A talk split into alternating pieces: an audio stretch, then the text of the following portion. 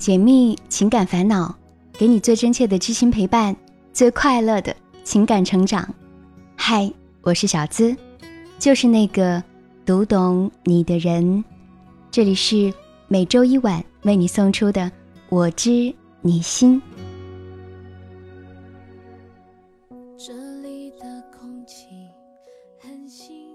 我住长江头，君住长江尾。日日思君不见君，共饮长江水。此水几时休？此恨何时已？下一句谁来接？没错，今天要和你来分享一个异地恋的故事。异地恋是一个很大的考验，距离不仅仅产生美，同时也产生误会。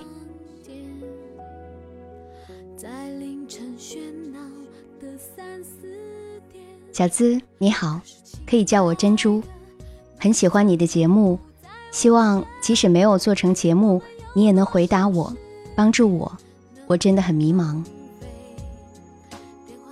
我和他是高中同学，大一那年寒假同学聚会让我们联络多了起来，春节那几天，我们两个每天从早上好聊到晚安，我隐隐觉得他可能喜欢我。当时的我特别孤单，想尝尝恋爱的滋味。年三十那晚，趁着酒劲儿，我表白了，然后我们在一起了。我们所谓的在一起，仍然也只是用手机聊聊天。我在外省上大学，他在省内，两个省隔得很远，坐火车需要二十个小时，飞机的费用太高，学生党也负担不起。即使放假回到家，两个人也隔得很远。我们开始了漫长的异地恋。我们每天都会聊天，偶尔他很忙，或者我们吵架才会不联系。也正是因为我们只能靠聊天来维系爱情，我怕我们共同的话题越来越少。为了他，我开始看他喜欢的篮球赛，看他推荐的连续剧。听他喜欢的乐队，在各种社交软件中密切关注他的动态，玩他喜欢玩的游戏。因为他是艺术生，我甚至打算去学画画。他对待感情很真诚，有什么说什么，不懂拐弯抹角、含蓄表达。如果我们吵架了，只要是他觉得自己没有做错，是不会低头哄我的。我们不经常吵架。一般吵架的原因都是因为我觉得他对我态度冷淡，不主动联系我。我生气的时候不能在我身边哄我。其实我也就是想闹一闹，想要他亲亲抱抱举高高哄哄我就好，并不是真的要跟他吵架。异地恋，再加上他的性格如此，让我很缺乏安全感。今年寒假，我比以前更喜欢闹脾气。有时因为他忘记说晚安，或者因为他一整天都没有主动理我。他说他真的很忙，我却不信任他，这样他很累。所以假期结束后，他提出了分手。我们在一起两年了，分手那天正好两年。我们一直都是异地。一年见个五六次，每次见他都是我回学校或者回家的时候，每次短暂的见面都很快乐。也正是因为如此，异地的时候，两个人尤为煎熬。他是我的初恋，我把很多重要的第一次给了他，因为两年的感情，还有我付出了很多的第一次，我一直割舍不下他。我们现在。仍然在对方的联系方式中，我有时忍不住会去找他说话，但是他的回答越来越简单冷淡。分手之后，我把我们的聊天记录告诉了跟我们两个关系都很好的女同学小光，小光十分气愤，觉得他平日对我特别不好，分手后居然还要求做朋友。于是，把他联系方式拉黑了。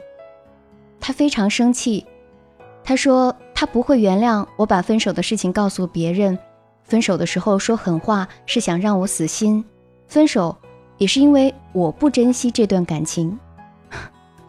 我好想笑，也好想哭，鬼知道我付出了什么去维系这段卑微的感情。小资，你说过，谈恋爱的时候会放大一个人的优点。当时在我眼里，觉得他是最好的男生，一米七五的个子，外表白净，语言幽默。作为一名艺术生，有独到的眼光和生活的品味。但是他对我却没有对一个女朋友的热情。过节从来没有礼物，也少有祝福。最近的一次过生日。也没有主动说送我礼物，还是我自己小心翼翼的开口说：“你送我份礼物好不好？”我对他不只是兴趣方面的爱屋及乌，他大二大三的时候作业非常多，脾气也很差，不能顾上和我聊天。我总安慰自己要体谅他。第一次周年纪念的时候，我以为我们两个会好好纪念一番。无论是见面还是电话，哪怕只是发条动态纪念一下也行。然而，除了我花一个月织了一张坐垫送给他，其他什么都没有发生。我时常会羡慕别人男朋友的百般呵护，羡慕别人可以对男朋友使小性子，羡慕别人男朋友就在身边，随时可以见面。我总是安慰自己说，只是因为异地，他才会这么冷淡。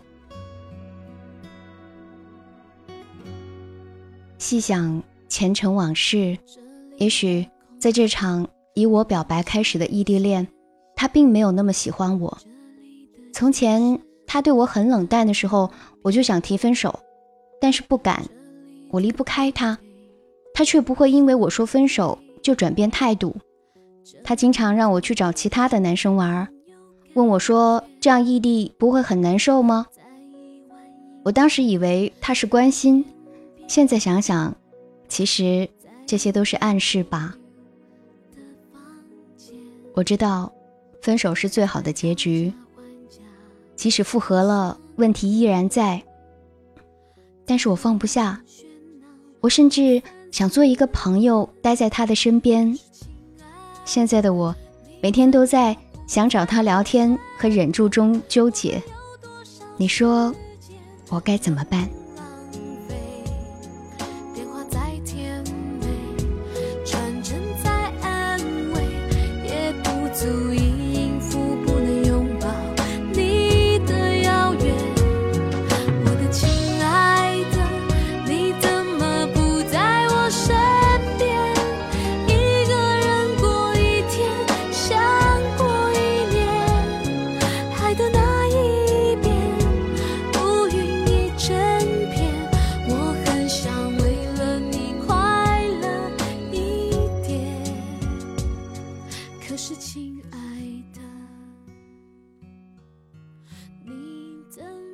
现在收听到的是《我知你心》，喜欢小资的节目，记得点击播放页面的订阅按钮。除了《我知你心》，还为你精心打造了一档祝你收获完美的婚姻和爱情的私密课程。想收听小资私密达，可以点击我是小资的主页头像，加入喜马拉雅我的专属会员，即刻收听全部的私密课程。喜马拉雅所有的付费问答专属会员免费听，这也是给大家的福利。现在正处在异地恋分手后还不知怎么脱身其中的珍珠，你好。基本上故事的投稿都只会在节目中进行回复，每个人的故事我都有用心看过，有很多是在节目中回复过的类似问题。也有很多是大家直接提出的情感困惑，建议各位着急的话，可以在喜马拉雅问答中发起提问，或者单独预约我语音咨询的时间，这样可以保证每个问题都会得到回复。节目中我们一般会挑选比较有代表性的故事进行改编、回复、制作，就像我们从众多邮件中挑出了珍珠的情感经历，他完整记录了自己从开始到结束的异地恋故事。虽然不算有太华丽的词藻，但真实记录了异地恋中自己所有的感受，情真意切。之前有看过一个段子说，异地恋啊，就像是养了个手机宠物，自己的欣喜忧愁无从分享，欢笑落泪不能拥抱，隔着屏幕，隔着电话，隔着书信联系，很多东西，说真的，你只能靠歪歪。直到你几乎发疯。异地恋会遇到哪些问题呢？比如你还会遇到第一，表达障碍，信息听不到语气，电话看不到表情。其实我没生气，你当真了；我在笑呢，你又看不到。我哭了，抱着手机哭累了，睡过了又醒了。喂，你在忙吗？第二，会缺少共同的语言。不在一起的两个人，对彼此身边的环境都会因为陌生而失去兴趣。慢慢的，能说的话就只有空洞的“我想你”。第三，不安全感。看了十次手机了，你还是没有回复我，你在哪儿？和谁？在干什么？第四，远水不救近火。我这里下雨了，来送伞的却是隔壁班的男同学。我吃饭忘带钱了，来解围的。却是我的朋友。第五，距离产生幻觉。其实我有些小虚荣，照片有时候是修掉了眼袋才给你看。其实你有些小自负，认定的事情就以为自己一定对。其实我们都不是对方想象的那样好。第六，距离同时也产生误会。我兴冲冲的跟你发信息说刚刚发生的趣事儿。你隔了半天回了句：“哦，我不知道你在上课吗？所以我生闷气了。”第七，善意的谎言。我碰巧和相熟的男生去看电影了，想了想，对你说我是和女生去看的。你独自去了我们约好要一起去的地方，犹豫再三，对我说你哪儿也没去。不愿让对方多想，却因为偶尔的疏忽。对方反而想的更多。第八，寂寞。异地恋的人呐，一个人不寂寞，想念一个人才寂寞。你说，来抱抱。于是我把自己裹在被窝里，闭上眼，嗯，抱抱。第九，最最可怕的还是信念的坍塌。我看到身边一对一对的男生帮女生打开水送饭。在宿舍楼下卿卿我我，周末还能一起爬山，没忍住就对微信那端的你发牢骚。其实我只是想听你的鼓励，有时候折腾一下作一下，只是为了证明自己的重要性。哪知脆弱基础上的高楼，只需多压上一根头发的重量，也许就崩溃了。你看，维持异地恋多不容易啊！这就是为什么大多数处于异地恋的人最终都分手了。这也就是为什么你会发现很多专家都会劝你说啊，异地恋不是好主意，行不通。其实小资也和曾经的男朋友、现在的老公有过长达两年多的异地恋。以上这些感受我通通都体会过，现在算是修成正果了吧。所以我想告诉你的是，如果你们学会了沟通法则，并且给你们的关系设置好了各种的规则，异地恋是行得通的。也同样有很多人最终结束了长期的两地分离，而最终喜结连理。今天我就先给大家分享几条异地恋会成功的经验。就比如，第一，在我们异地的时候，每个月会见一次面。而这种见面的方式呢，都是以我旅游的方式展开的。正好那会儿我在电台上班，每个月都会有集中的几天休假期，所以每个月两个人的见面，我就全当是去别的城市旅游了。常去的城市就有广州、汕头、厦门、福州，这也是我这辈子旅游的最频繁的一段时间了。啊，对了，我儿子还是在福州怀上的呢。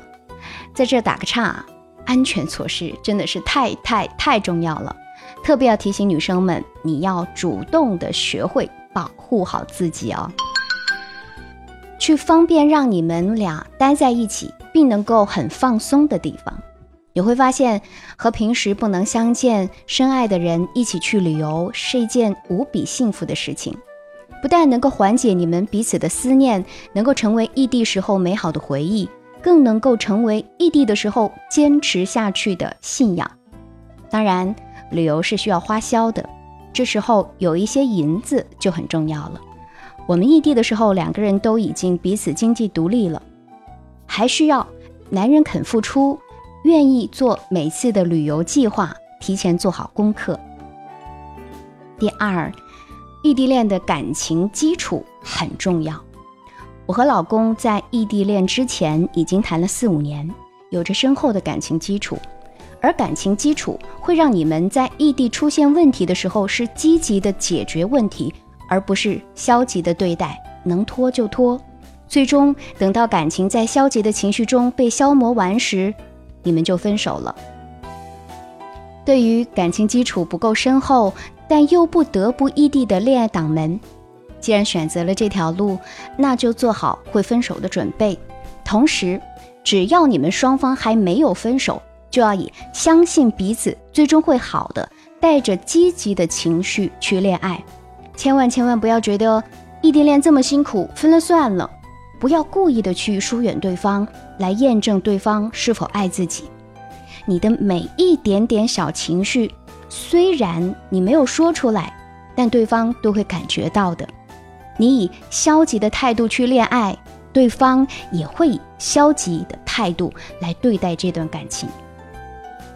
第三就是，恋爱啊是两个人的事情，并不是一个人的努力去迎合对方了，这场恋爱就能成功了。就像珍珠和前男友的异地感情中，信中所表达的全都是自己一方在努力付出，为了对方学这个兴趣做那个事情，甚至到了卑微的地步，而男生那边呢，却无动于衷。你要记得，一段感情，当你的付出感太强的时候，就是这段感情敲起警钟的时候。我们经常听到这样的剧情：我为他付出了那么多。他为什么要和我分开？他为什么要背叛我？几乎每天我都会收到类似的信件。时间久了，这种沉重的爱就只会让人想要逃离，并且从你心里不平衡，想要疯狂的索取回报的时候，这场感情就已经走到穷途末路了。爱情里最棒的心态是什么呢？就是我付出的一切都是我心甘情愿的。你若投桃报李，我十分感激；你若无动于衷，我也不灰心丧气。直到有一天，我不愿再这般爱你，那就让我们一别两宽，各生欢喜。当感觉和对方已经有很多的矛盾难以解决的时候，就请勇敢的分手吧。恋爱需要迁就，需要包容，需要沟通，但所有的这些前提都必须建立在你们两个人彼此合适的基础上。当两个人缘分未到的时候，你一味的包容迁就，就只会让两个人更加痛苦。我特别想跟珍珠一样的女生说，千万不要因为对方是你的初恋，你就舍不得分手。不要因为你对这段感情付出太多了，你就舍不得分手；不要因为对方很好，可能以后会有很好的生活，你就不敢分手。恋爱需要冲动，分手是需要你的理性和勇气。两个不合适的人在一起就是鸡肋，分开，大家都会找到更幸福的爱情的。当然，除了以上几点。维系异地恋还有很多的方法和技巧，我会在后续的小资思密达节目中和你慢慢道来。比如，我们如何用舒适的方式去恋爱？现在的珍珠还时刻想要联系前任，心中除了有遗憾、不甘心，还有暂时的寂寞，甚至会保存了不切实际的幻想。珍珠，我能够体谅刚刚分手的你还没有那么快走出来。任何失恋就像一次失去一样，一时间还无所适从，没有关系，这很正常。那现在你最应该要做的就是培养自己的交际能力，走出固有的圈子，学会与人真实的分享，收获几个真正的好朋友，而不是和什么前任继续保持联系。除了爱情，你更需要拥有自己的生活啊！否则的话，每一次恋爱就会成为你的全部，你会面临开始恋爱全情投入、过分依赖、患得患失、矛盾升级、分手告终、否认自己这样不断的恶性循环中。所以，姑娘，你确定你还要联系前任？任何一个原因都不应该驱使你去联系他。这既是对自己当初分开决定的尊重，也是对自己可能会遇到真正 Miss 的 Right 的尊重。小资崇尚的恋爱观是在一起时全情付出，分开时了无遗憾。这不只是对恋爱的要求，而是你做每一件事情让自己不留下一丁点儿遗憾的最佳方式。姑娘，学会与过去告别，把自己的内心世界啊。打理的清清爽爽的，敞敞亮亮的，去面对新的可能吧。分手了，你也该有自己的新生活了。最后要祝愿所有的异地恋都能不输给现实。既然选择了爱，那就勇敢去爱吧，加油！你们是如何看待异地恋的呢？欢迎大家在节目评论区多多留言分享。我们现在来看看评论互动区，在评论区我有看到王凯思评论说：“小资姐，我就是一个从父母总吵架的日子里出来的孩子，他们没有离婚，而是选择了要儿子。之后我就真的变了，到现在我一点安全感也没有。之前是他们老吵架。”后来是重男轻女观念太严重了。事实证明啊，只有当我们把恋爱谈好了，步入婚姻中的你们才会更容易幸福。不过凯斯，我也想对你说，你已经长大了，安全感可以自己给了。希望我知你心带给大家更多的情感成长。上期节目点赞量最高的评论是。安德兴 Lucky 说：“习惯了每天都是第一时间来听小资姐声音，过来打赏，爱学习的好同志啊！可为嘛点赞的还是有几个真正赞赏的人？嗯，再接再厉做节目，感谢老同志们，分别是邪乐、文心宇、安德兴、地球新移民、商恋，同时感谢。”二十四重人格，匡文、汪永祥的打赏。I love you。那截至目前，本期榜单冠军是写乐，总榜冠军同样是写乐。感谢你的大力支持，么么哒！你们的赞助和打赏也是对小资节目的最高认可。同时，也感谢每位听众的收听、点赞、评论。如果你觉得故事和观点对你有一点启发，也请把节目分享给更多有情感困惑的人。欢迎你在节目评论区留言盖楼。如果你也想上节目，成为故事的主角，可以直接把你的情感倾诉故事发到我的邮箱幺七二八五二八四四 @QQ 点 com。想要节目背景音乐，查看本期文稿以及收听我的更多节目。都可以关注小资的微信公众号，请直接搜索“小资我知你心”，是姿态万千的资。现在我也会在公众号每天来更新节目，和我近距离互动，还可以在新浪微博同样搜索“小资我知你心”，解密情感烦恼，给你最真切的知心陪伴，最快乐的情感成长。我是小资，就是那个读懂你的人。下期节目再会。